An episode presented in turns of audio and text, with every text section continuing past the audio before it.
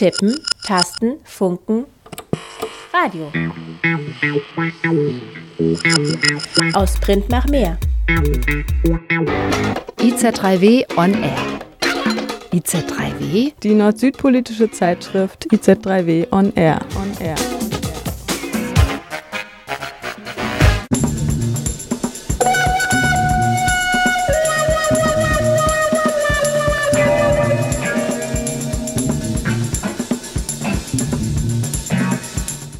Sou Albino Forquilha. Ich bin Albino Forquilha, Vorsitzender der gemischten Kommission. Sie führt mosambikanische ArbeiterInnen, die in Deutschland waren, und SchülerInnen der Schule der Freundschaft zusammen. Ich war Schüler von 1982 bis 1988 in der Schule der Freundschaft in Stassfurt. Und danach bin ich nach Mosambik zurückgekehrt. Aber ich bin auch nach Neubrandenburg zurückgegangen, um dort zu arbeiten.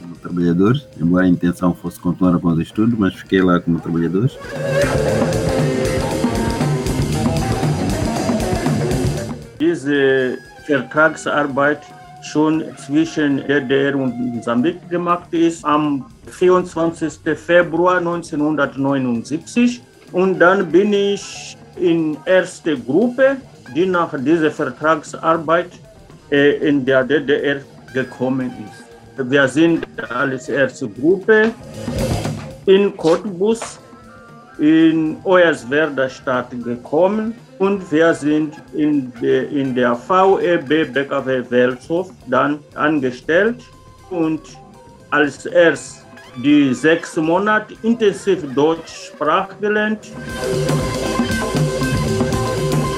Ihr hört hier Albino Forquilha und David Macau aus Maputo, der Hauptstadt von Mosambik. Kathi und Maike haben für den Südnordfunk im August per Videotelefonie mit ihnen gesprochen. Beide lebten in den 1980er Jahren in der DDR. Doch wie kamen Menschen aus Mosambik in den deutschen Arbeiter- und Bauernstaat? Im Hintergrund läuft ein Stück von dem 1974 erschienenen Album Get On Up von Miles Davis. Der US-amerikanische Musiker widmete es der mosambikanischen Befreiungsbewegung und späteren Partei Frelimo. Im gleichen Jahr, nämlich am 25. April 1974, fand in Portugal die sogenannte Nelkenrevolution statt. Bei diesem friedlichen, zum größten Teil unblutigen und auch etwas romantisierten Militärputsch machten junge und progressive Armeegruppen Schluss mit dem autoritären Regime, die aufständigen portugiesischen Militärangehörigen waren bereits seit den frühen 1960er Jahren zur Bekämpfung der afrikanischen Unabhängigkeitsbewegungen in die Kolonien geschickt worden und die Gewalt mit der Befreiungsbewegungen in Angola, Mosambik und Guinea-Bissau bekämpft wurden, erschütterte sie. Portugal war Anfang der 70er Jahre eines der letzten europäischen Länder, das noch Kolonien hatte. Und die Herrschaft dort konnte nur mit allerhärtester Gewalt, mit brutaler Repression, Verschwinden lassen von Menschen, Folter und gezielten Morden durch die Geheimpolizei aufrechterhalten werden. Die Klassen in der Schule der Freundschaft in Staatsfurt waren zusammengesetzt aus SchülerInnen aller Provinzen Mosambiks. Der Aspekt des Tribalismus schwebte ja noch in unseren Köpfen direkt nach der nationalen Befreiung der Unabhängigkeit, die Mosambik 1975 von Portugal erlangt hatte. Das war auch eine Art, die benutzt wurde, um den Kampfwillen anzuheizen. Ich konnte also in der Klasse nicht meine Muttersprache sprechen, es sei denn, ich traf zufällig auf jemanden aus meiner Region oder meiner Provinz. In Mosambik gibt es viele Sprachen. Mit dem Ende der Diktatur in Portugal wurden im Schnellverfahren Unabhängigkeitsverträge mit den afrikanischen und asiatischen Kolonien abgeschlossen, so auch mit Mosambik. Das südostafrikanische Land erklärte 1975 seine Unabhängigkeit. Die sozialistische Frelimo und frühere Befreiungsbewegung wird jetzt Regierungspartei. Unterstützung für den jungen Staat liefert unter anderem die Sowjetunion. 1979 schließ die DDR ein Abkommen mit der Regierung, mit dem sie MosambikanerInnen einlädt, in der DDR zu studieren, eine Ausbildung zu machen und vor allem um zu arbeiten. Was ich wollte, war lernen, Beruf lernen und auch das Leben lernen um meine Zukunft. Deswegen war ich immer zufrieden. Das ist mein, meine Wahrheit, was bis heute ich verteidige in meinem Herzen. 1979 war David 19 Jahre alt. Er bekam eine Anstellung im Braunkohletagebaubetrieb VEB BKW Welzow.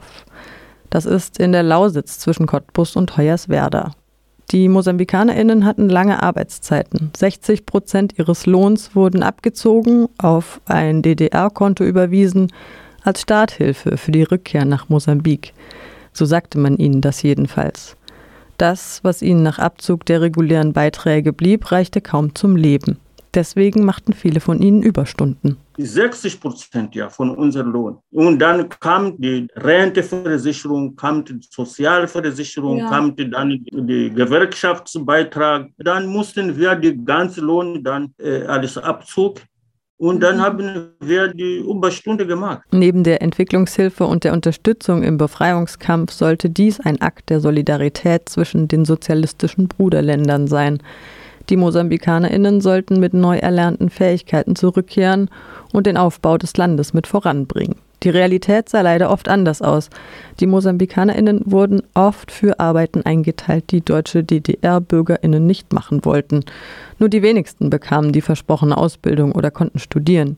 Etwa 17.000 Menschen aus Mosambik kamen als sogenannte VertragsarbeiterInnen in die DDR. Ähnliche Verträge gab es auch mit anderen Ländern. Vietnam, Angola, Kuba, Polen und Ungarn und eine Reihe weiterer sozialistischer Länder. Meine ganzen zwölf Jahre bin ich in Neuerswerda geblieben. Ich war nicht in anderen Betrieben wie die anderen Kollegen von uns. Und ich war auch außer äh, äh Vertragsarbeiter war ich auch als Gruppenleiter vor äh, anderen Kollegen. Ich war mhm. der Chef von den anderen und wir waren bis 1991 und 300 Mann 78. David war, anders als viele VertragsarbeiterInnen, die an verschiedenen Orten eingesetzt wurden, bis 1991 am selben Ort. Als Gruppenleiter der mosambikanischen ArbeiterInnen in seinem Betrieb hatte er hier besondere Verantwortung. Als Gruppenleiter musste ich von 15 Uhr bis ungefähr 22 Uhr in Büro setzen und Bericht machen und alles, was eine Leiter macht vor seiner Gruppe nicht. Und einmal im Monat musste ich dann nach Berlin diese Berichte an unsere großen Chefs dort bringen. Und er wurde mit seinen Kollegen beauftragt, in Schulen zu gehen und mit den Kindern dort über sein Leben, seine Arbeit und Mosambik zu sprechen. Eine Aufgabe, die ihm viel Freude bereitete und die er als wertvolles antirassistisches Engagement betrachtete. Foi muito difícil es waren ja schon acht Jahre vergangen, in denen wir uns nicht gesehen hatten. Das war sehr, sehr hart und wir hatten so viele Sachen für sie mitgebracht. Koffer voller Kleider, die dann vielleicht irgendwo gelagert wurden und dort verrotteten oder jemand hat sie gestohlen, ich weiß es nicht. Niemand hat die Sachen je wiedergesehen. Wir sind 1982 nach Deutschland gegangen und 1988 wiedergekommen, wurden in die Armee eingezogen und waren dann fünf bis zehn Jahre in der Armee. In all dieser Zeit haben wir unsere Familien nicht sehen können. Es war sehr, sehr hart. Wie ich es heute verstehe, ist es eine gravierende Verletzung unserer Zivilrechte. Für viele Menschen aus Mosambik war gerade die Zeit der Ausbildung hart, denn sie konnten währenddessen ihre Familie nicht sehen. Auch der Postverkehr gestaltete sich schwierig. Mosambik war nicht nur wegen der langen Kolonialzeit und dem noch frischen Befreiungskampf ein gebeuteltes Land. Seit 1976 gab es einen Bürgerkrieg zwischen der sozialistischen Frelimo-Bewegung und der rechten Renamo, die vom rassistischen südafrikanischen Regime finanziert wurde und unter anderem auch aus der BRD Unterstützung bekam. Viele kapitalistische Nationen und Kolonialländer sahen es nämlich gar nicht gern, dass einige afrikanische Staaten sich nach der Entkolonialisierung für ein sozialistisches Gesellschaftsmodell entschieden. So wurde hier der Kalte Krieg auf grausame Weise ausgefochten. Diese Tatsache hinderte viele MosambikanerInnen daran, in ihr Land zurückzukehren, denn in Mosambik warteten Gewalt, Not und die Gefahr, in die Armee eingezogen zu werden.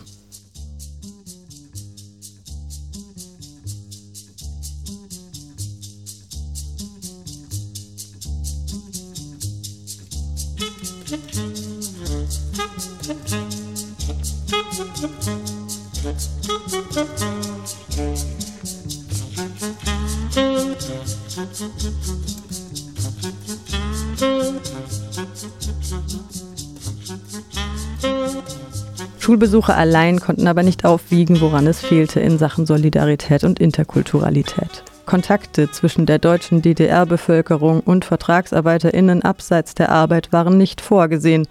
Die VertragsarbeiterInnen lebten separiert in Wohnheimen, oft kontrollierten auch PförtnerInnen, wer zu Besuch kam.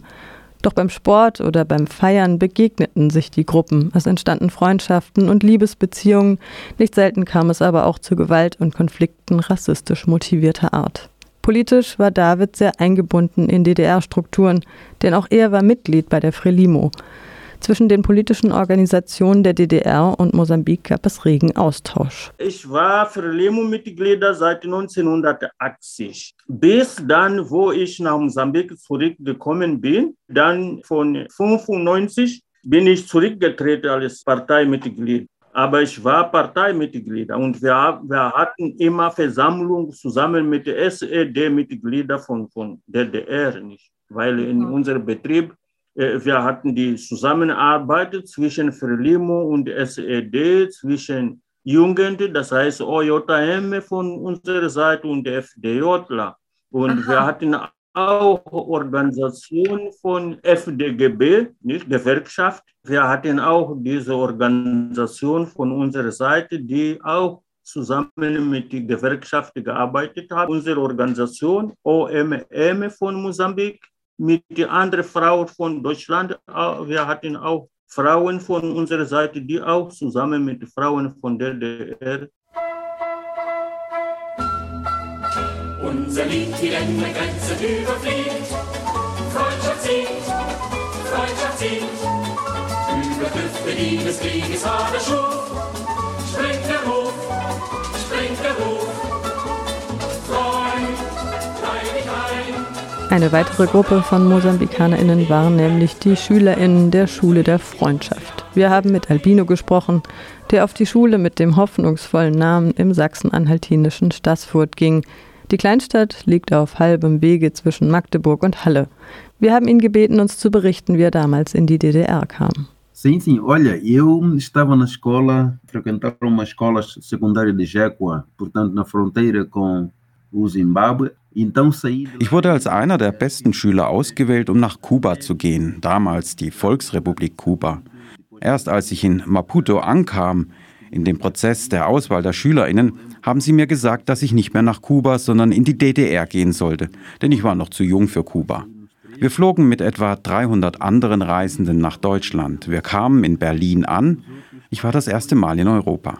Es war auch das erste Mal für mich an einem internationalen Flughafen außerhalb Mosambiks. Die Leute haben sich umarmt und geküsst. Es ist ja ein Ort des Ankommens, des Begrüßens und des Abschieds. Das war neu für mich, denn in meiner Kultur ist das nicht zugelassen, sich in der Öffentlichkeit zu küssen und zu umarmen. Also habe ich angefangen, mich zu fragen, oh, wie läuft das hier wohl? Und wie wird es wohl mir ergehen? Und so weiter und so weiter. Aber gut, das war nur ein Moment. Als nächstes erinnere ich mich, wie wir von einem Team aus Magdeburg empfangen wurden. Sie haben uns zum Zug gebracht, der uns dann von Berlin nach Magdeburg und von Magdeburg nach Stassfurt gebracht hat.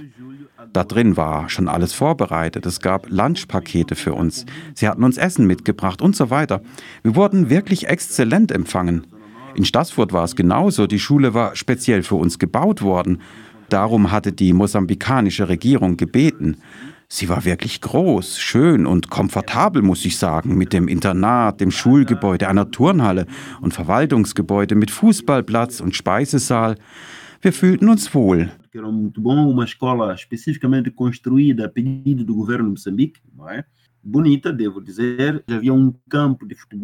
Interessant ist der Gender-Aspekt in der Schülerinnenschaft der Schule. Ein Großteil der Schülerinnen waren männlich. Die wenigen Mädchen waren zudem der Gefahr ausgesetzt, bei einer Schwangerschaft wieder in ihr Herkunftsland geschickt zu werden. So ging es übrigens auch vielen Vertragsarbeiterinnen, welche vor die Wahl zwischen Abtreibung oder Abschiebung gestellt wurden. Auch Albino kann davon berichten. Zusammen mit den mosambikanischen LehrerInnen waren wir etwa 1000 Leute. Davon waren nur etwa 200 Mädchen, der Rest waren Jungs. In meiner Klasse waren wir 30 Schülerinnen und Schüler. Der Unterricht war auf Portugiesisch und Deutsch. Wir hatten einen Intensivkurs, der uns befähigen sollte, dem Unterricht zu folgen. Wir hatten einen straffen Stundenplan und sogar am Samstag Unterricht in 17 verschiedenen Fächern. Wir begannen also mit dem Niveau der fünften Klasse und sollten bis zur zwölften Klasse auf der Schule bleiben, begleitet von einer Berufsausbildung. Das war der Plan für unseren Aufenthalt. 1986 wurde dann angenommen, dass wir die zehnte Klasse absolviert hätten. Danach kamen wir in eine andere Phase, in der wir mit dem allgemeinen Unterricht weitermachten, aber auch mit der zweieinhalbjährigen Berufsausbildung. Wir hatten weiterhin intensiven Unterricht, auch samstags. Die meisten beendeten die zehnte Klasse. Einige mussten wegen Problemen, etwa wegen mangelnder Disziplin, so hieß das in der DDR, zurück nach Hause. Einige der Mädchen wurden später schwanger und wurden zurück nach Mosambik geschickt. Mit Unterstützung seiner Lehrerin konnte Albino Maschinen- und Anlagemonteur werden. Den Ausbildungsberuf selbst zu wählen, das war vielen MosambikanerInnen in der DDR nicht vergönnt. Ich wurde also beim Chemieanlagenbau in Stassfurt als Azubi angenommen. Dieses große Unternehmen hatte auch ein Ausbildungszentrum. Ich habe die Ausbildung mit Erfolg abgeschlossen. Ich muss sagen, ich war der beste Schüler. Ich war damals in Berlin, um den Vorsitzenden Erich Honecker zu treffen. Und sie machten ein Foto von mir. Das Foto war riesig und ging ans mosambikanische Bildungsministerium. Die damalige Bildungsministerin Crassa Machel hatte es lange in ihrem Büro hängen. Devo dizer que pessoalmente, quanto à formação, à planificação toda, gostei. Solidarität und Internationalismus wurden in der DDR großgeschrieben. Unsere beiden Interviewpartner aber berichten auch von rassistischen Vorfällen. Ja, wenn ich richtig diese Antwort geben muss, ich werde ja sagen, dass ich so seit 1980 habe ich gemerkt, dass irgendwas zwischen uns und die DDR-Bürger irgendwas nicht stimmt. Nicht mit allen DDR-Bürgern einige Jugend, die haben uns immer nicht so richtig gesehen. Und wir haben auch gemerkt, dass äh, irgendwas mit Rassismus gibt, nicht? Seit 1980 habe ich schon das gemerkt. Aber das war nicht so hart, weil Stasi war immer in jeder drei oder vier Mann, einer war von Stasi. Das Volk hatte das im Kenntnis, dass in vier man einer oder zwei sind von Stasi und die haben nicht so laut gemacht. Mhm. Aber das habe ich schon gemerkt, weil von 1982 haben wir in unserer Versammlung so geordnet, dass wir können nicht überall alleine gehen. Müssen wir zwei oder drei oder vier Mann in eine Gaststätte oder im Zug, im Bus gehen. Deswegen haben wir das gemacht wegen Rassismus. Weil wir haben gemerkt, wenn ich zum Beispiel allein in eine Gaststätte gehe, dann ich habe immer dort Probleme gehabt. In Toilette oder irgendwo oder im Tisch ist jemand, wenn ich allein bin, in meinem Tisch gekommen und hat viel, viele Namen genannt, nicht, dass ich Kohle bin, dass ich irgendwas bin und wa, was suche ich in, in DDR und so weiter, hat mich beschimpft. Nicht? Und das war verboten, dass wir sagen in SED-Partei, dass DDR Rassismus gibt. Nicht? Ja. Das durfte Wir mussten über äh, Solidarität sprechen. Das, äh, der DDR ist große Solidarität äh, mit äh, Ländern und Afrika und so weiter. Dem Personal der Schule der Freundschaft schien bewusst gewesen zu sein, dass die Kinder auf Kaller besonderen Schutzes bedurften vor den Reaktionen der ortsansässigen Bevölkerung. Manche SchülerInnen berichten vielleicht deshalb von gefängnisähnlichen Bedingungen in der Schule der Freundschaft. Albino berichtet vom sehr behüteten Aufwachsen an der Schule, aber auch von rassistischen Erfahrungen in seiner Jugendzeit.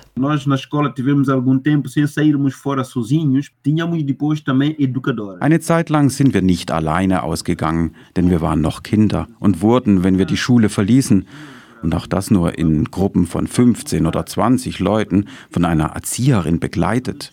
Wir hatten neben den Lehrerinnen auch andere pädagogische Bezugspersonen, die waren wie unsere Eltern.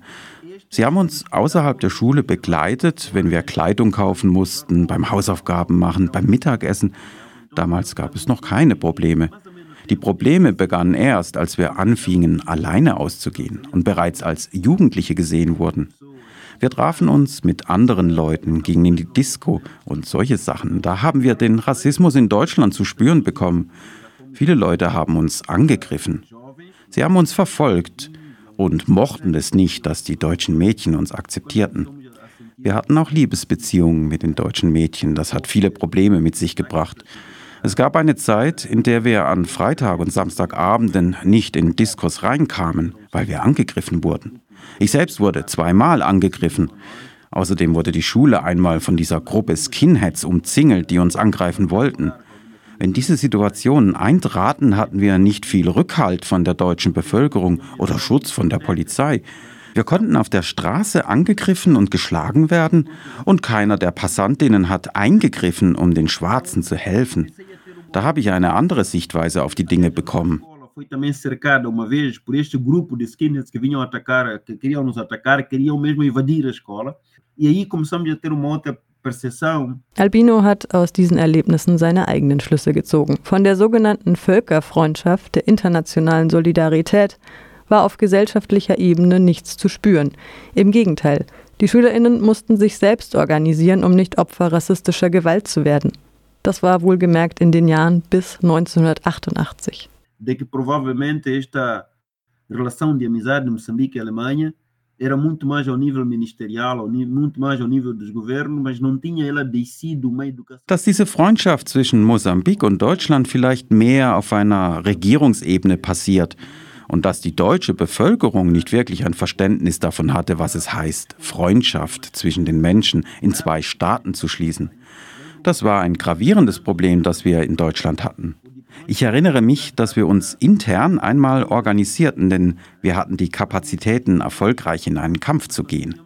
Aber das war ja nicht das Ziel. Als wir jedoch merkten, dass die Situation schlimmer wurde, haben wir uns organisiert, um uns zu verteidigen. Damals gab es einige Revolten in der Schule, mit der Polizei, sogar im ganzen Distrikt von Magdeburg. Damit wollten wir Aufmerksamkeit auf unsere Situation lenken und die Polizei dazu bringen, dass sie uns schützt. Wir beobachteten dann auch einige Polizistinnen, die immer vor unserer Schule anhielten. Aber das war nicht die Art von Schutz, die wir wollten. Wir wollten uns in der deutschen Gesellschaft sicher fühlen. Wir wollten die Freiheit, uns in der Gesellschaft unbehelligt zu bewegen und nicht dafür bestraft zu werden, dass unsere Haut dunkel ist. Wir hatten immer Angst im Zug, im Bus, beim Spazierengehen, im Supermarkt, in der Freizeit. Wir kamen zu dem Schluss, dass das ein Problem der fehlenden Sensibilisierung sei, dass die Leute nicht gelernt hätten, was es hieße, die Solidarität der Völker zu leben. Das war ein schwerwiegender Punkt, der mein Wohlbefinden einschränkte und auch ein bisschen mein Weltbild befleckte. Mas isto não foi só com Moçambique, porque Aber das ist ja nicht nur uns, den Leuten aus Mosambik so gegangen. Wir haben die gleichen Probleme bei den Menschen aus Kuba beobachtet, bei Schülerinnen aus Namibia. Es waren Kinder. Die Leute aus Angola, aus Äthiopien haben unter den gleichen Problemen gelitten wie wir. Sogar die Leute aus Vietnam, auch wenn ihre Haut nicht wie die unsere ist. Aber sobald die Deutschen gemerkt haben, dass jemand fremd ist, gab es einen Grund, die Person anzugreifen. Weil sie unsere Frauen klauen oder unsere Arbeitsplätze oder weil ihr bis dahin zurückgehen sollt, wo ihr hergekommen seid. Weil ihr Schwarze seid. Diese Situationen kamen ständig vor und wiederholten sich. E criou problemas. Doch, wie man sich vorstellen kann, blieb es nicht bei rassistischen Sprüchen. Am 17. September 1987 wurde der 18-jährige mosambikanische Schüler Carlos Conceição von einem rassistischen Mob ermordet. Wir haben einen Kollegen verloren. Den haben eine Gruppe Skinheads umgebracht. Es war an einem Wochenende, wir waren in der Disco. Carlos da discoteca war ein Schulfreund von mir und er wurde bei einem dieser Angriffe in Stassfurt von einer Brücke in den Fluss geworfen. Er ist dabei gestorben. Wir haben keine Bemühungen erkennen können, diese Verhältnisse zu digamos, bekämpfen, weder von der deutschen noch von der mosambikanischen Regierung. Es wurden keine wirklichen Anstrengungen getätigt oder Maßnahmen ergriffen, diese diese rassistischen Gewalttaten zu unterbinden. Und es gab auch keine wirkliche Aufklärung. Die Skinheads waren überall, am Bahnhof zum Beispiel, und haben angegriffen, wen sie wollten, vor allem uns Schwarze. Es schien, als würden sie und ihre Verbrechen gedeckt. Das ist ein großes Problem, das meine schönen Erinnerungen trübt.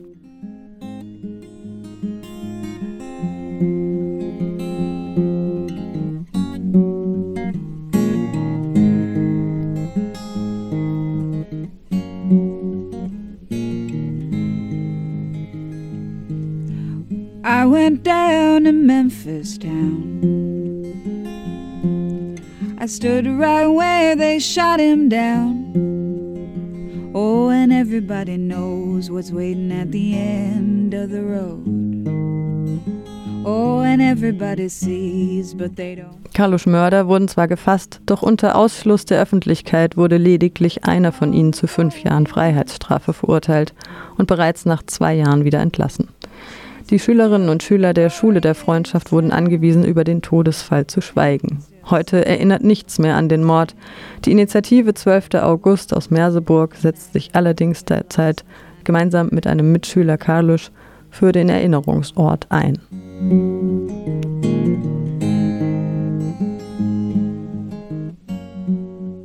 Die Mauern und Zäune der Schule wurden von vielen als beengend gefängnisartig wahrgenommen. Für Albino waren sie aber auch Schutz vor einer feindlichen, rassistischen Umwelt.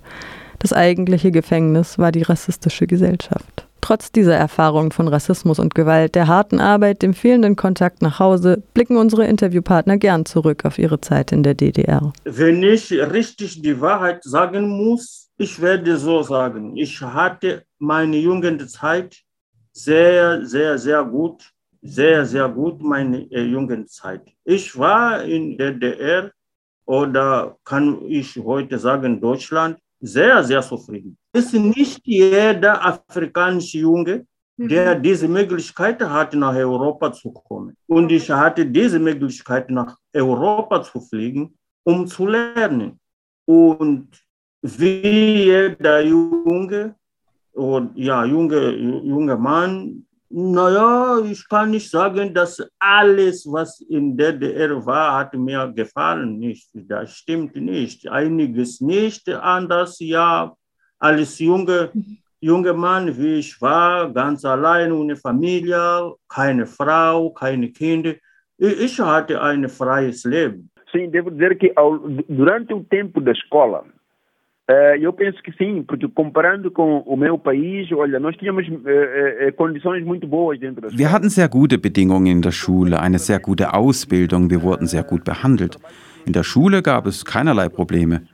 Als ich nach Deutschland kam, war ich bereits zwei Jahre auf dem Internat gewesen. Verglichen damit hatten wir einen sehr vollen Stundenplan. Was aber gut war für unsere Ausbildung und wir hatten auch handwerkliche Aufgaben, arbeiteten auf dem Acker. Das war in Deutschland normaler Schulalltag. Das einzige gravierende Problem war, dass wir nicht die Freiheit hatten, alleine die Schule zu verlassen. Aber wir hatten genügend Kleidung und genug zu essen. Ich erinnere mich, dass es zu dieser Zeit vielen meiner Geschwister in Mosambik sehr schlecht ging, dass die Menschen im Krieg aufgrund der Nahrungsmittelknappheit verhungerten. Ich hatte diesen Vergleich und dieses Bewusstsein. Die gravierenden Schwierigkeiten begannen, als wir als Jugendliche unsere Freiheit auskosten wollten und der Rassismus in der deutschen Bevölkerung dies nicht zuließ. Das Land, das uns aufgenommen hatte, die Bevölkerung, die Gesellschaft, nicht alle, natürlich nicht, aber sie attackierten uns, sie töteten uns. Das hätte auch den ganzen schönen Prozess zunichte machen können und das Bild, das ich von Deutschland hatte. In meinem Land war Krieg, wir kamen nach Deutschland, um unserem Land zu dienen, um uns zu bilden, um zu arbeiten. Aber in diesem Land werde ich angegriffen und getötet, nur aufgrund meiner Hautfarbe. Das ist sehr schwerwiegend. Selbst um Freundschaften zu schließen oder Fußball zu spielen, brauchten wir manchmal Schutz. In diesem Sinne, ja, kann Mensch schon sagen, war es wie im Gefängnis. Dafür müsste eine Überprüfung stattfinden in Kooperation der beiden Staaten, um zu untersuchen, was damals passiert ist. Denn manchmal reicht eben ein politisches Abkommen nicht aus. Es muss vielmehr ein Abkommen sein zwischen den Bevölkerungen. Deve servir para alguma revisão de toda uma cooperação que se possa estabelecer entre países, né? que às vezes não basta apenas ser um acordo de políticos, mas é preciso que seja também um acordo do povo, da comunidade. Né?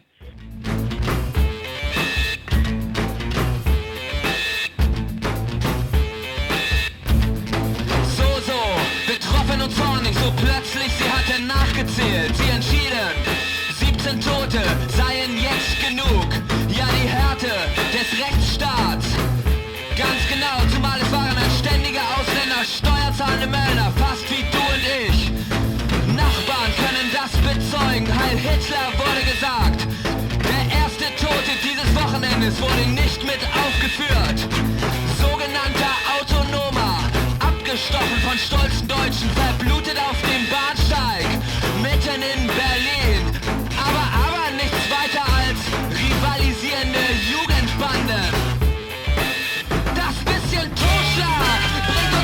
2019 prägte der Journalist Christian Bangel, der in Frankfurt-Oder aufgewachsen ist und dort die Wende erlebte, auf Twitter den Begriff Baseballschlägerjahre. Mit diesem Hashtag rief er dazu auf, an die rechte, rassistische Gewalt in dieser Zeit zu erinnern. Hoyerswerda 1991, Mannheim-Schönau und Rostock-Lichtenhagen 1992, die Brandanschläge von Mölln und Solingen, sie stehen heute emblematisch für die Gewaltausbrüche, Ausschreitungen und Pogrome der Nachwendezeit. Was dabei häufig untergeht, gerade in den neuen Bundesländern waren VertragsarbeiterInnen die ersten Betroffenen der Gewalt. VietnamesInnen im Sonnenblumenhaus von Rostock, mosambikanische VertragsarbeiterInnen in Hoyerswerda. Der 1990 in Eberswalde ermordete Amadeo Antonio Kiowa war Vertragsarbeiter aus Angola. Der 2000 in Dessau ermordete Alberto Adriano war Vertragsarbeiter aus Mosambik. Die Liste der von Nazis ermordeten VertragsarbeiterInnen ist noch länger. Jetzt ist die Zeit, hier ist der Ort. Yeah, heute ist die Nacht. Torch, Mann hat das Wort, denk ich an Deutschland. In der Nacht bin ich um meinen Schlaf gebracht. Mein Bruder Adriano wurde umgebracht. Hautfarbe schwarz, Blutrot, Schweigen ist Gold. Gedanken sind tiefblau, mein Bürger Angst vor seinem Volk. Ein Wintermärchen aus Deutschland. Blauer Sand als Kind schon erkannt, hier bin ich fremd im eigenen Land. Operation Artikel 3, da habt ihr gelacht. Jungs, das ist mein Leben, das haben wir uns nicht ausgedacht. In all den Jahren, in denen wir erben. Hinzu kommt, dass die wiedervereinigte Bundesrepublik sich nicht für die VertragsarbeiterInnen aus der DDR verantwortlich fühlt. Viele Betriebe schließen, teils chartern sie eigens Flüge, um die VertragsarbeiterInnen auf eigene Faust abzuschieben. Diese Flüge gehen auch mal nicht nach Mosambik, sondern in die Nachbarländer, was für MosambikanerInnen, die gerade aus einem sozialistischen Land kommen, auch aufgrund der Paramilitärs der Renamo nicht ungefährlich war. Viele MosambikanerInnen kämpfen darum, bleiben zu können und schaffen es nicht. Viele Familien werden dabei getrennt, wie auch die von David, der mit einer deutschen Frau eine zweijährige Tochter hatte. Erst 1997 erhalten die VertragsarbeiterInnen, die noch in Deutschland geblieben sind, einen sicheren Aufenthaltsstatus. David berichtet, wie das politische Klima sich änderte in der Zeit um den Mauerfall. Als erste, ich habe nicht so richtig verstanden, weil das war alles mit der Politik zu tun, aber weil wir mit den anderen Genossen von SED her und wir waren von Frelimu-Partei, wir hatten immer Versammlung Mhm. und über diese Politik, man hat uns immer erzählt, dass gibt es Probleme, weil gab es damals diese kalte Krieg, wie man das gesagt hatte, Mhm. zwischen Sozialismus und Kapitalismus. Und Ja. dann man hat uns erzählt, dass Kapitalismus will, dass die Sozialismus nicht mehr da sein und so weiter. Und dann 1979, wo dann der Gorbatschow dann Großchef war und ist in August 1989 in Berlin gekommen und hat gesagt, dass das Problem von DDR musste in Berlin gelöst werden. Das war der Anfang, wo wir auch mussten richtig verstehen mit dieser Politik, weil alles Ausländer, wir haben schon gesehen, dass wir werden dann große Probleme haben, weil äh, ja alles Vertragsarbeiter, man hatte uns, äh, das heißt unsere Kollegen und so weiter, dann richtig was gesagt, dass äh, ihr seid Ausländer und Deutschland ist vor die Deutsche und so Mhm. weiter und so fort. Und das haben wir schon richtig gemerkt, das ist anders Leben und ist nicht vor uns. Also das heißt, so, so rechte und rassistische Sprüche sind mehr geworden.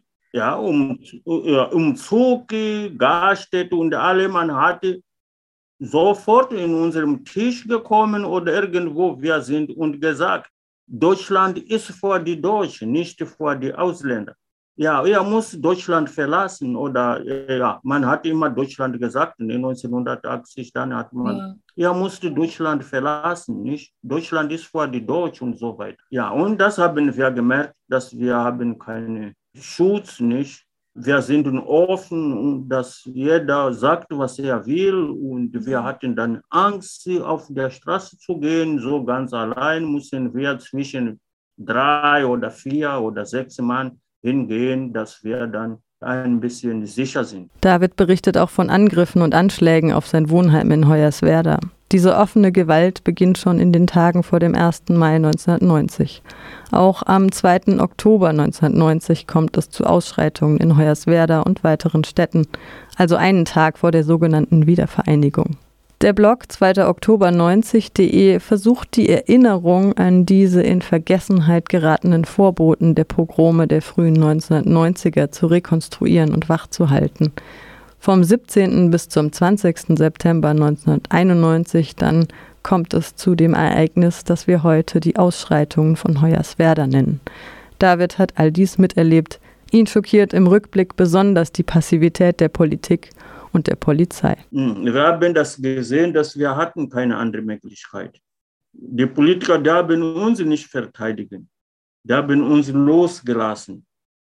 Deswegen, wir konnten nicht mehr weiter, weil mit der Polizei konnten wir auch nicht leben in unserem Wohnheim. Mhm. Mussten Die haben wir euch arbeiten. auch nicht geschützt. Ja, ja.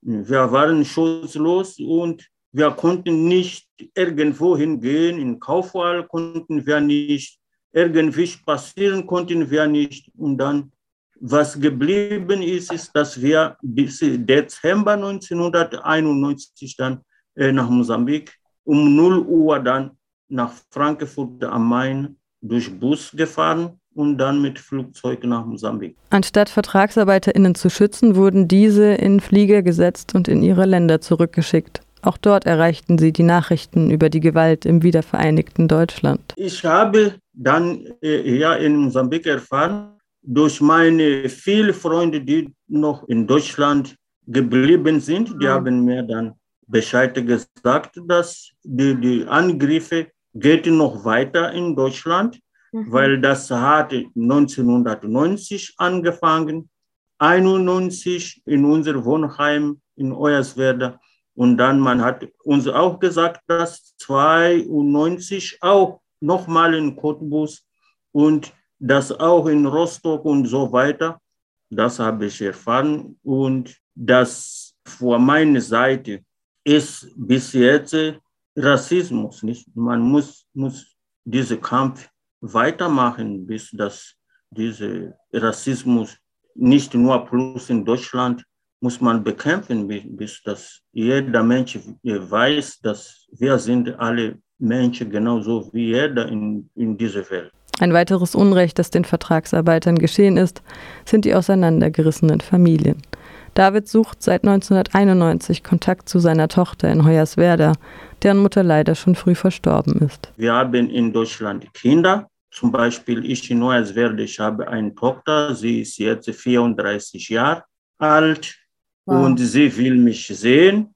Ich bin jetzt hier in Mosambik, ich habe kein Geld, alles Vater. Ich will auch meine Tochter sehen und richtig meine Tochter kennenlernen. Ich glaube, wir haben alles Menschenrecht, diese, diese Recht, unsere Familie in Deutschland zu besuchen. In Deutschland setzt sich der Verein Afro-Pasoli Babies dafür ein, dass Kinder ihre mosambikanischen Väter wiederfinden können.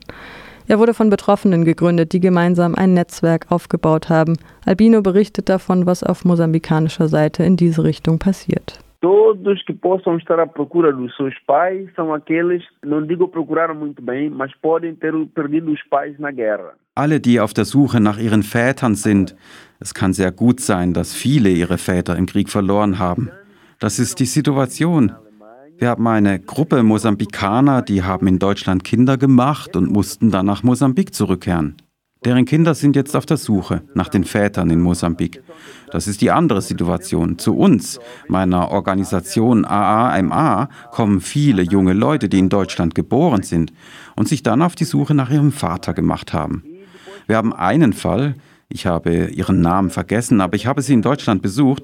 Wir sind zusammen zur Botschaft. Sie kam nach Mosambik, lernte ihren Vater kennen und ging zurück nach Deutschland. Denn als die Leute in den frühen 90ern oder etwas früher zurückgingen, mussten sie ganz kleine Kinder, Säuglinge oder schwangere Frauen zurücklassen. Das sind so etwa 23, 24 Personen, die jetzt ihre Väter suchen. Wir hatten ein Projekt, Begegnung und Wiedersehen oder sowas. Das war genau dafür da, unsere Arbeit in die breite mosambikanische und deutsche Öffentlichkeit zu tragen. Wir haben mit mosambikanischen Gruppen kooperiert, haben soziale Medien, das Radio und andere Medien in Deutschland dafür genutzt, um zu sagen, guck mal, hier ist eine Telefonnummer. Wer auf der Suche nach dem Vater ist, ruft hier an. Die meisten Väter waren Arbeiter, die wenigsten Schüler. Einige Arbeiter heirateten deutsche Frauen, doch als die Mauer fiel, mussten sie zurück. Wir mussten alle zurück. Es gibt viele Leute, die ihre Väter suchen.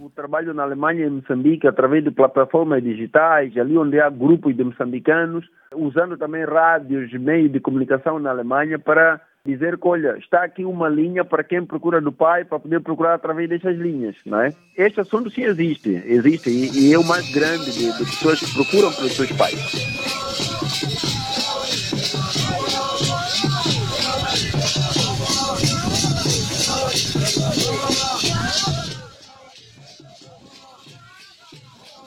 Was ihr hier hört, ist eine Demo der sogenannten Majermanes in Maputo, der mosambikanischen Hauptstadt.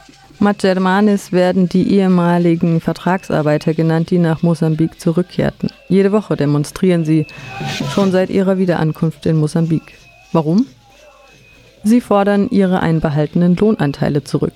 Ihr erinnert euch, am Anfang des Interviews berichtete David von 60 Prozent seines Lohns, die er abgeben musste. Den mosambikanischen VertragsarbeiterInnen war erzählt worden, dass dieser Anteil ihres Lohns auf ein Konto eingezahlt werden würde, von dem sie ihn bei der Rückkehr nach Mosambik abheben könnten. Als Starthilfe sozusagen. Gesehen haben die RückkehrerInnen von diesem Geld aber bis heute nichts bis wenig. David berichtet von seiner Odyssee auf der Suche nach seinem Lohnanteil nach seiner Ankunft in Mosambik. Das war sofort von Anfang an. Ich bin zum Beispiel Oktober gekommen und dann sofort im Oktober bin ich in Ministerium gegangen. Dann habe ich dort über meinen Lohn dann gefragt und man sofort hat mir gesagt, dass mein Lohn ist nicht nach Mosambik gekommen, sondern ist noch in Deutschland geblieben. Dann äh, habe ich nach meinem Betrieb sofort einen Brief geschrieben und gefragt, warum ist mein Lohn in Deutschland geblieben, nicht nach Mosambik geschickt worden. Betrieb hatte gesagt, nein, dein Lohn ist in Mosambik. Wir haben alles nach Mosambik überweisen. Dann ist diese hin und her angefangen. Dann bin ich nach Deutschbotschaftern gegangen und habe ich richtig dort gefragt. Und als erst gesagt, dass ich nicht verstehe, warum ist mein Lohn in Deutschland geblieben. Dann die deutsche Botschaft hat mir gesagt, nein, in Deutschland ist nichts geblieben. Der ganze Lohn, den wir in Deutschland gearbeitet haben, ist hier in Mosambik. Albino wird bei seiner Ankunft 1988 direkt von der mosambikanischen Armee eingezogen. Als er aus dem Wehrdienst entlassen wird, ist es zu Ende mit der DDR. Sein Abschluss wird, wie bei vielen, nicht anerkannt. Aber zu meiner Ausbildung. Sie war sehr gut und ich fühlte mich wohl mit dem, was ich tat, obwohl sie in Mosambik nicht anerkannt wurde. Deshalb kämpfen wir, unsere Kommission dafür und fordern die Anerkennung. Wir kehrten ungefähr Ende 1988 aus Deutschland zurück und wurden direkt in die Armee eingezogen. Fünf Jahre später konnten ein paar Leute zurückkehren, um die Gleichwertigkeit ihrer Zertifikate zu bekommen. Sie haben uns zunächst keine gleichwertigen Zertifikate für die weiterführende Ausbildung gegeben, nur die für die mittlere Reife, was uns Probleme bereitet hat. Sie haben uns keine Gründe genannt. Das Einzige, was Sie mir sagten, war, dass die Ergebnisse unserer Ausbildung, die wir in der DDR erhalten hatten, bereits disqualifiziert wurden nach dem Fall der Mauer in Berlin. Als hätten wir daran irgendeine Schuld. Die Unternehmen und mosambikanischen Institutionen akzeptierten unsere Qualifikationen nicht. Wir hatten damit keine Chance auf dem Arbeitsmarkt. Als sich mehr und mehr Protest von Seiten der VertragsarbeiterInnen regt, wird es der mosambikanischen Regierung mulmig zumute. Sie lässt die Polizei eingreifen. Dann ist dieser Krieg schon von Anfang an angefangen. Ministerium, dann hat die Polizei organisiert. Warum unsere Regierung dann organisiert ein großes Polizisten, um sich zu verteidigen, wenn wir über unseren Lohn fragen. Dann haben wir gemerkt, dass irgendwas mit unseren als Vertragsarbeiter stimmt ja nicht. Und weil wir sind Pazifik, wir haben kein Gewehr und wir wollten auch keinen Kampf machen. Im Park des 28. Mai in Maputo, der inzwischen der Jardin dos Germanes genannt wird, treffen sich die ehemaligen VertragsarbeiterInnen und organisieren sich. Dann wir haben uns organisiert und wir dann sind in unser Garten, ist ein großer Garten, wo bis heute sind, gegangen und wir haben dann durch Versammlung jeder gesagt, was er denkt und was er weiß über seine Lohne, haben wir geschrieben und haben wir dann in unserer Regierung übergeben, dass wir wollen das und das und das alles, was wir in Deutschland gemacht haben. Doch ihre politische Arbeit wird wieder und wieder durch die Polizei behindert. David spricht von einem Krieg. Dann unsere Regierung hat dann die Polizei an uns in den Garten geschickt und die Polizei hat alles mit uns gemacht, was ein Polizisten, um die Stadt zu verteidigen, machen kann. Nicht Toten, nicht durch Schutz, hat uns geschlagen und so weiter. Und wir haben gemerkt, dass richtig Krieg war und ist bis heute. Aber wir haben bis heute noch nicht aufgehört, weil wir haben gemerkt, dass wir Recht haben, dass wir alles, was in Deutschland gemacht haben, ist unser Geld, was wir Tag und Nacht gearbeitet haben. Deswegen bis heute wir kämpfen, um die richtigen Antworten zu bekommen von den beiden Staaten. Wo ist unser Geld? 2019, 40 Jahre nach dem Abkommen zwischen Mosambik und 30 Jahre nach dem Mauerfall, bringt eine Konferenz in Magdeburg das Thema endlich auch in Deutschland aufs Tapet. Und für David kommt mit ihr eine lang ersehnte Antwort auch wenn sie eine schlimme Vermutung bestätigt. Und dann, ich hatte Glück, 2019 in Magdeburg Konferenz, internationale Konferenz, hatte dann Einladung und dort man dann hat mir erklärt, dass unser Lohn hatte die Stadtschuld von Mosambik verrechnet. Dann zum ja. ersten Mal habe ich dann nach fast 28 Jahre dann habe ich dann erfahren, was mit meinem Lohn äh, man gemacht hat. Então é por isso que depois acabamos juntando-nos Deshalb haben wir uns zusammengetan, die Arbeiterinnen, Arbeiter, die ehemaligen Schülerinnen und Schüler mit unseren Forderungen. Wir haben diese gemischte Kommission gegründet. Ich bin selbst Vorsitzender. In 2019 hatten wir die Konferenz Respekt und Anerkennung in Magdeburg. Heute kämpfen wir noch für unsere Rechte. Die eine Seite als Arbeiterinnen und die andere als Schülerinnen.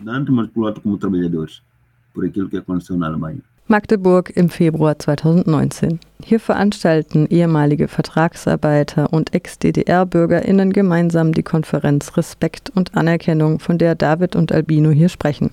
Zum ersten Mal wird hier benannt, was mit den Löhnen der mosambikanischen VertragsarbeiterInnen passiert ist. Sie wurden zur Tilgung der Staatsschulden Mosambiks bei der DDR verwendet. In den Vertragsunterlagen steht davon natürlich nichts. Einzig ein verdächtiges Wort findet sich dort. Es heißt, die Löhne würden verrechnet werden. David und viele andere sprechen hier von Sklaverei. In Magdeburg wurde auch ein Memorandum mit Forderungen an die deutsche und mosambikanische Regierung aufgesetzt, in der es um Erinnerungspolitik, um die ausstehenden Löhne das geschehene Unrecht und die Rechte der deutsch-mosambikanischen Familien geht. In der Bundesrepublik scheint es in kleinen Schritten vorwärts zu gehen. Elas vão bem, vão bem porque, olha, esta é uma reivindicação cerca, de, cerca de, eh, quer dizer, dos últimos 30 anos. Primeiro começamos no, nos anos... Das läuft gut. Das erste Mal haben wir die Forderungen in den 1990ern in Mosambik geäußert. Damals hatten wir viele negative Antworten. Einige der Arbeiterinnen sind bereits verstorben oder inhaftiert. Nachdem sie aus Deutschland wiederkamen, haben ehemalige Schülerinnen und Arbeiterinnen ihre eigenen Organisationen gegründet, um ihre Rechte einzufordern. Außerdem haben wir diesen Dachverband AAMA, die Deutsch-Mosambikanische Freundschaftsgesellschaft, um besser mit Deutschland interagieren zu können und Unterstützung anzufordern. Unsere Anliegen sind wissenschaftlicher Austausch mit Deutschland, Deutschunterricht, der Austausch von Filmen und solche Dinge. 2008, bei den Wahlen zum Vorsitzenden, haben sie mich vorgeschlagen. In meiner Wahlkampagne sagte ich, dass, wenn ich die Wahl gewinne, würden die Forderungen der Schülerinnen und Arbeiterinnen auch Thema in der AAMA werden, denn meine Vorgängerinnen hatten das nie akzeptiert. Sie sagten, die aus Deutschland zurückgekehrten seien verwirrt oder so etwas. Ich machte also diese Aspekte zur Priorität. Nachdem wir 30 Jahre lang ergebnislos unsere Forderungen in Mosambik gestellt hatten, sind wir eine Kooperation mit einer deutschen Kirche eingegangen, damit wir auch in Deutschland Gehör fänden. Wir hatten dieses Treffen mit deutschen Staatsvertreterinnen und dann gründeten wir die gemischte Kommission. Und ich muss sagen, die Prozesse laufen von deutscher Seite aus seit zwei, drei Jahren sehr gut, obwohl Covid natürlich versuchte, uns auszubremsen. Die Konferenz 2019, Respekt und Anerkennung, in Magdeburg hatten viele positive Reaktionen hervorgerufen. Aber das hat uns nicht gereicht. Wir wollten dieses Thema an die breite Öffentlichkeit bringen. Wir haben uns mit GewerkschafterInnen, mit WissenschaftlerInnen und der Presse getroffen, damit möglichst viele Leute verstehen, was überhaupt unser Anliegen ist und warum wir diese Forderungen stellen.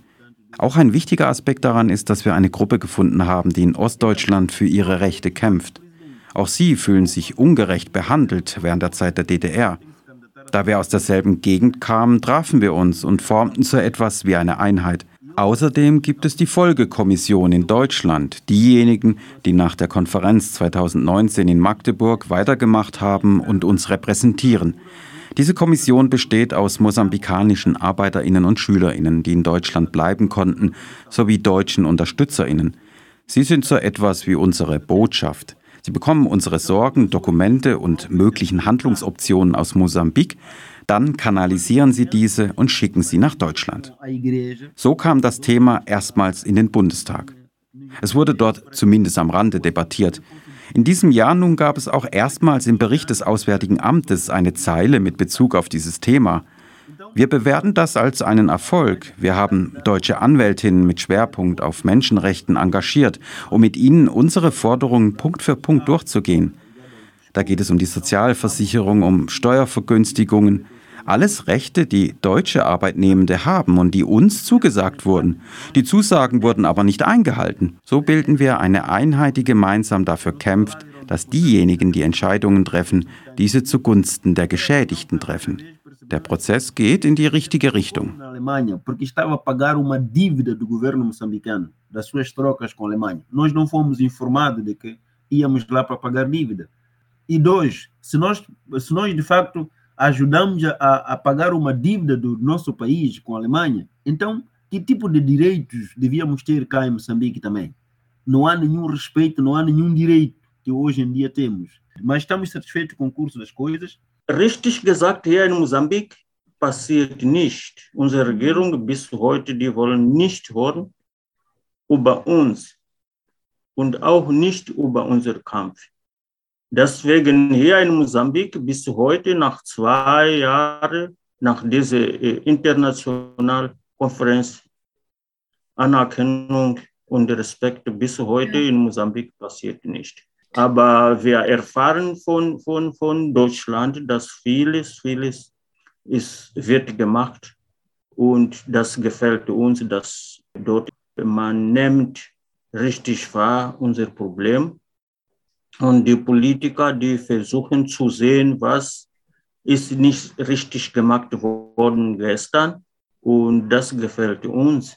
Und in diese Gruppe von, von Wissenschaftlern, auch von Parteien, alle Organisationen, die uns wie, wie Sie zum Beispiel, die uns hören wollen, was von unserer Seite los war, sind vor uns sehr herzlich willkommen. Und wir sind natürlich sehr zufrieden, dass unsere Probleme in, in, in Deutschland, man versucht richtig zu sehen und zu wissen, was ist los, warum sind wir nach Deutschland geschickt worden von ja, Mosambik-Regierung. Ob Mosambik-Regierung hat uns als Sklave oder hat uns als Vertragsarbeit, dass wir irgendwas lernen mussten oder hat uns geschickt, um natürlich diese Staatsschuld von Mosambik zu verrechnen oder irgendwas. Mhm. Dann wir warten gerne, um zu hören, nicht? Ja. Was ist richtig von unseren Problemen als Vertragsarbeit? Jetzt sind schon 32 Jahre und wir warten auf die richtige Antwort. Und wir haben so gesagt, und wir werden immer sagen, dass bis der letzte Mann, wir werden immer weiter kämpfen, dass irgendwas von den beiden Ländern dann die richtige Antwort zu bekommen. This is a song that was written by my little girl. She wrote it for me after I had had the honor and the chance of being chosen as one of the delegates from the Republic of Guinea to attend the independence celebrations of Mozambique. It was in Mozambique that I first heard the words in Portuguese, a luta continua. When I came back, I told Bongi all what I saw. I said, write me a song. She wrote the song. We have the habit of dedicating it to the people of Mozambique. O grande desejo é que é preciso ter esta, este exemplo da escola da amizade, o exemplo dos acordos de trabalhadores moçambicanos na Alemanha. Ein großer Wunsch ist dies. Das wird künftig ein sehr wichtiger Punkt in Studien über die Kooperation zwischen zwei Staaten sein. Bei Themen der Zusammenarbeit, wenn sie die Bewegungsfreiheit der Leute betrifft, ist es nötig, dass sich die Beziehung der Menschen aus den Bevölkerungen beider Staaten, beider Nationalitäten vertieft. Es ist also nötig, dass die Gesellschaft auch diesen Geist, diesen Esprit der internationalen Zusammenarbeit verinnerlicht. Wenn das nicht passiert, kann es in dieser Ablehnung resultieren, die wir erlebt haben. Die andere Lektion ist genau diese die permanente Zusammenarbeit der deutschen Bevölkerung. Mosambik hat unsere Zertifikate nicht anerkannt, weil Deutschland bereits eine große Kampagne gefahren hatte, die jedwede Bildung disqualifizierte, die in der DDR gelehrt worden war. Mosambik hat uns geschädigt und Deutschland auch. Uns wurde der Lohn abgezogen, wir bekamen ihn nie wieder. Ich spreche hier von Menschenrechten, die respektiert werden sollten und wir wollen Unterstützung in unserer Arbeit.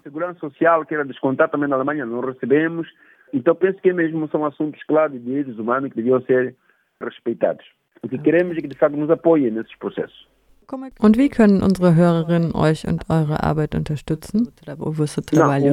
O apoio fundamentalmente é como devem pressionar Die wichtigste Unterstützung besteht darin, diejenigen, die in Deutschland im Parlament Entscheidungen treffen, unter Druck zu setzen, damit sie dann beobachten, wie es sich mit den verletzten Rechten entwickelt.